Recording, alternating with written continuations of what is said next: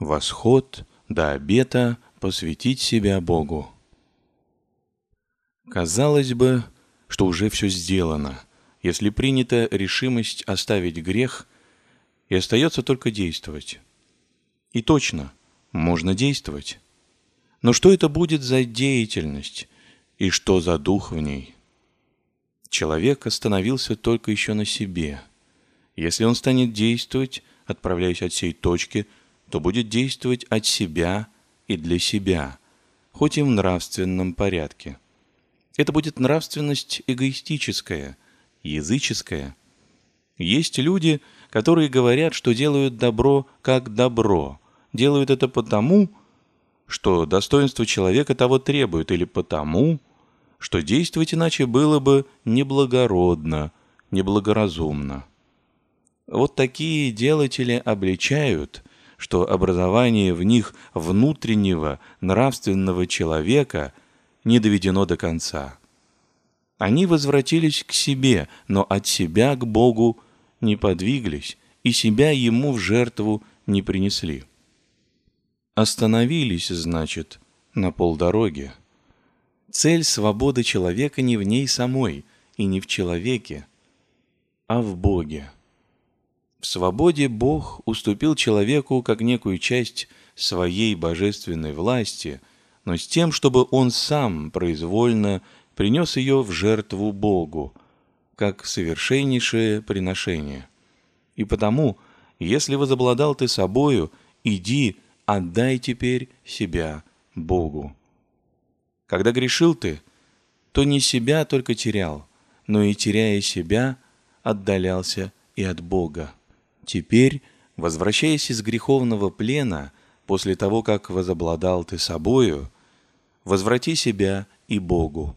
Казалось бы также, что и обращение от себя к Богу должно быть делом и нетрудным, и немногосложным, как, например, обращение с запада на восток.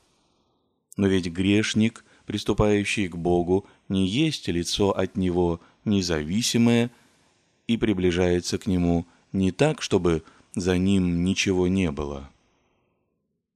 Нет, он тот же, что беглый раб, возвращающийся к своему господину, что виновный, являющийся пред лицом царя судьи. Надо посему приступить так, чтобы быть приняту. В человеческих порядках господин принимает раба, и царь возвращает милость виновному – когда, приступая к ним, каждый из них сознает вину свою, раскается в ней и дает искреннее обещание быть вперед совершенно исправным. Тоже и в возвращении грешника к Богу. Он будет принят Богом, если а. осознает свои грехи, б. раскается в них, и в положит обет не грешить. Это необходимые акты в сердечном воссоединении с Богом, от которых зависит твердость в новой жизни, совершенство в ней и благонадежность неизменного действования по ее требованиям. Блудный сын, возвращаясь к отцу, говорил, «Реку, согреших, сознание греха, несем достоин окаивания себя. Приими, яку единого от наемник. Обед работать. Итак, возвращаясь к Богу. А. Познай свои грехи. Ибо в возбуждении решимости оставить грех знал ты, что грешен – ибо иначе какая нужда замышлять перемену жизни? Но эта грешность представлялась тогда в смутном виде. Теперь надобно определительно разузнать, что именно грешно и в какой степени. Ясно, раздельно, как бы численно узнать свои грехи, со всеми обстоятельствами, умаляющими или увеличивающими греховность действий, критически пересмотреть всю свою жизнь, судом строгим и нелицеприятным. Для сего поставь с одной стороны закон Божий, с другой – собственную жизнь, и смотри, в чем они сходны и в чем не сходны. Бери ты свое дело и подводи его под закон, чтобы видеть, законно ли оно. Или бери закон и смотри, осуществлен ли он в твоей жизни. Чтобы ничего не опустить в всем важном деле, держись в нем какого-либо порядка. Сядь и припомни все обязанности твои в отношении к Богу, ближнему и к самому себе, и потом посмотри свою жизнь во всем сим отношениям. Или разбирай заповеди десятисловия или заповеди о блаженствах, одну за другою, со всеми их приложениями, и смотри, такова ли твоя жизнь. Или читай главы Святого Евангелия от Матфея, где Спаситель излагает закон собственно христианский. Также послание святого апостола Иакова, последние главы посланий святого апостола Павла, в которых сокращенно излагаются обязательные для христианина дела. Например, с 12 главы послания к римлянам, с 4 главы послания к ефесянам и прочее. Последние особенно важны тем, что изъясняют дух христианского жития. Сей дух ясно и сильно выражается и в первом послании святого Иоанна Богослова. Читай все это и поверяй жизнь свою, такова ли она. Или, наконец, возьми чин последования исповеди и по нему обсуди свое поведение – жизнь свою и дела рассматривай не как только дела человека, но как дела человека-христианина, и при том в определенном звании и состоянии.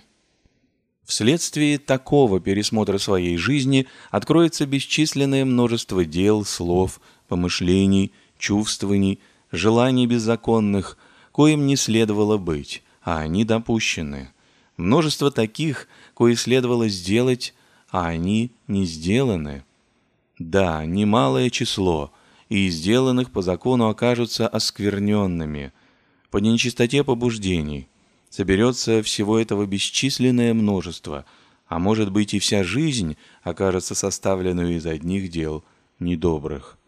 Главное, что надобно иметь в виду на сей первой степени познания своей греховности, это есть точная определенность дел.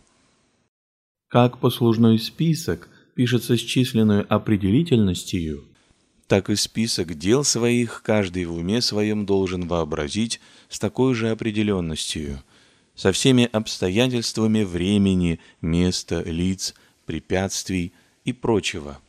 Если самоиспытание у нас остается бесплодным, то это потому, что мы делаем только общие обзоры. При всем том, однако ж, на сих дробностях останавливаться не должно, а надобно проходить далее по пути греха или глубже входить в греховное сердце. Под делами, словами, частыми помышлениями, пожеланиями и чувствами лежат постоянные расположения сердца, составляющие характеристические черты наши. Иные дела наши случайно прорывались Иные же исходили из сердца и с такой силою, что их остановить не было сил, а иные делались непрестанно, обратились как бы в закон. Такое рассмотрение даст нам знать, каких дел производители скрываются в сердце и рождают постоянный, оттуда возникающий позыв на них. Это и суть склонности греховные. Раскрывая их, мы разоблачим строй нашего сердца, число и взаимное сочетание склонностей его. Когда это будет сделано, не может укрыться и главное, всем заведующая страсть. Известно, что корень всех грехов есть самолюбие. Из самолюбия выходит гордость, корысть, сластолюбие, а от этих все другие страсти, между которыми – главных считаются восемь, а прочим производным и числа нет. У всякого грешника есть все страсти, иные на деле, другие в зародышах, потому что у всякого, кто грешит, заправляет делами самолюбие, семя всех страстей или склонностей греховных. Но не у всякого все они раскрываются в равной степени. У одного преобладает гордость, у другого – сластолюбие, у третьего – корысть, и гордый не чужд чувственных удовольствий. Но ничего, если и не придется иметь их. И своекорыстный думает о себе высоко. Но ничего, если иногда из выгод придется поступить и низко. И сластолюбец, любоимателен, но ничего, и ущерб, если им покупаются утехи. Так у всякого одна главная страсть. Все другие стоят в тени, в подчинении ей, и ею управляются, не смея властно действовать наперекор главной страсти.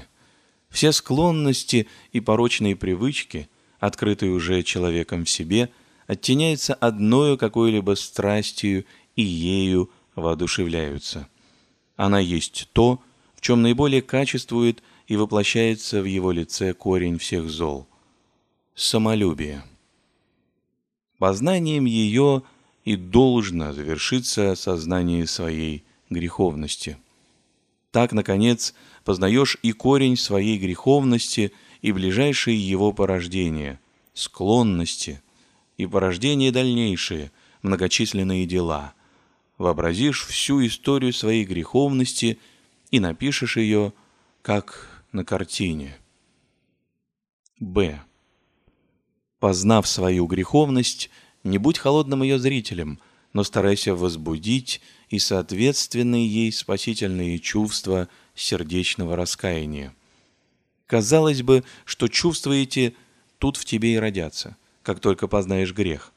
А на деле не всегда так бывает. Сердце грубеет от греха. Как чернорабочий грубеет от своей работы, так грубеет и человек-грешник, сам себя продающий в черную работу греха, копать ржцы и питаться ими. Потому и здесь надо работать над собою, чтобы раздражить чувство раскаяния. К всем чувствам переходят через чувство виновности в грехах и безответственности в них. Чувство виновности стоит на середине между познанием греха и покаянными чувствами и само посредствуется обличением себя. Начни же прежде обличать себя и обличи. Устрани все из внимания и оставь себя одного своей совестью пред лицем Бога, судьи всевидящего. Раскрой, что ты знал, что не должно, и однако ж похотел. Мог и похотевший отстать, и не употребил в свое благо своего самовластия. И разум, и совесть были против, и совне препятствия были, но все эти вразумления презрены тобою. Так сделай в отношении к каждому греху. Увидишь, что всякий грех делан самоохотно, сознанием его греховности и еще с усилием в преодолении препятствий. И совесть заставить тебя беспрекословно сознаться в виновности. Лукавство грешного сердца начнет, может быть, изобретать извинения, то в немощи естества, то в силе темперамента, то в стечении обстоятельств, то в напоре житейских отношений. Не слушай. Все это могло усиливать влечение к греху. Но согласие на грех никто никогда вынудить не может – оно всегда есть дело произволения. Сказал бы «не хочу», и всем искушениям конец. Наперекор этим непщеванием вины о гресех раскрой пополнее твои личные отношения. Кто ты, где, когда и как грешил, чтобы открыть, сколько грешен грех именно твой, в твоем лице и в твоих обстоятельствах. И во всем увидишь не поводы к извинениям, а моменты, увеличивающие твою виновность. Предел, до которого должно доводить дело самообличения, есть чувство безответной виновности, состояние, в котором скажется в сердце «Ничего не имею в оправдании. Виноват». В этом действии обличения совестью человек утвердит за собою один грех за другим и скажет «И в том виноват, и в другом, и в третьем, во всем, во всем виноват» облечется в свои грехи и станет чувствовать, что они лежат на нем всей своей тяжестью. В познании грехов можно еще представлять их внесущими. В обличении же они зрятся внутрь именно нас самих и тяготят, и тем больше тяготят, что мы безответны в них. Дошедшие до сего пункта, что остается сказать грешнику, кроме «окаянен аз», и то нехорошо, и это худо. Я сам виноват в том, что это нехорошо и что оно во мне есть. Как только произнесет человек в сердце своем «окаянен аз», тотчас начнут возрождаться в нем одно за другим болезненные чувства раскаяния и греха. Ему и стыдно, что вдался в такие низкие дела, и досадно, что поблажил себе и поддался своему злому произволу и болезненно, что довел себя до такого нравственного расстройства, и страшно, что оскорбил Бога и поставил себя в такое опасное положение и во времени, и в вечности. Чувства сии сменяются одно другим, и человек горит в них, как в огне. Он зрит себя висящим над бездною и в чувстве не сходит до состояния отверженных. Безотрадное томление дает проход и чувство безнадежности. Его точка, на которой схватывает иногда человека-грешника без отчаяния, внушая «вязшая», то есть «большая». «Вязшая вина твоя, еже оставитесь о тебе». В большей или меньшей степени испытывает эти чувства всякий грешник. Нечего жалеть, что они есть, а надобно желать, чтобы они были, и были посильнее. Чем больше горит в них человек, и чем сильнее горение, тем спасительнее. В силе сего горения основание будущей исправности. Тут узнает сердце, сколь сладок плод греха, и в этом почерпает крепость отвращения от обаяния его. В. Чувства раскаяния, очевидно, имеют разлагающие действия. Слово некое проходит до разделения души же и духа, членов же и мозга, и судит помышления и мысли сердечные. Но цель, для чего производится сие в человеке благодатью Божию, не та, чтобы только разорить, но чтобы через разорение старого создать новое. Это новое засеменяется веянием надежды на возможность все поправить. Есть возможность исправить неисправное и возвратить потерянное. Только возьмись за дело. Казалось бы, что от чувств раскаяния прямой переход к обету. И так отвергаю грех и даю обещание работать единому Богу в исполнении Его заповедей. Но дающему такой обет надо быть уверенным, что с одной стороны прежняя его неисправность прощена, может быть, а с другой, что он может получить силы в помощь к устоянию в обете. Вот почему положение обета работать Господу посредствуется благонадежностью на помилование и на получение помощи свыше, а сия благонадежность производится верою в Господа Спасителя, коим на кресте рукописание грехов наших разодрано, и по вознесении поданы нам все божественные силы, я же к животу и благочестию. Второе послание Петра 1.3. Без сей веры и порождаемого ею благонадения, томимый сокрушительными чувствами раскаяния, идет путем Иудиным. Вот когда для человека крест Спасителя действительно есть якорь. Влаясь, как над бездною, в болезненном сокрушении о грехах зрит он его единственным спасителем. За него емлется всею силой веры, и упование из него черпает силу воодушевления на положение обета. Как утопающий крепко берется за дерево, так кающийся за крест Христов и чувствует, что уже не погибнет. Обыкновенно мы знаем силу крестной смерти Господа, а прошедший это болезненное раскаяние во грехах чувствует ее, потому что она становится элементом жизни его. Итак, томимый чувствами раскаяния и уже колеблемой безнадежностью, подвигаясь к желанному обету, а. Прежде поспеши воскресить живую веру в силу крестной смерти Христа Спасителя. Все грехи всех людей пригвождены ко кресту, а следовательно и твои. Оживи сию уверенность, и на сердце твое повеет отрадою. И возникнет оно к благонадежию тотчас, как согреется сею верою. Б. К всему приложи крепкую уверенность о том, что тебе даны будут силы к исполнению обета, как только приступишь к таинствам.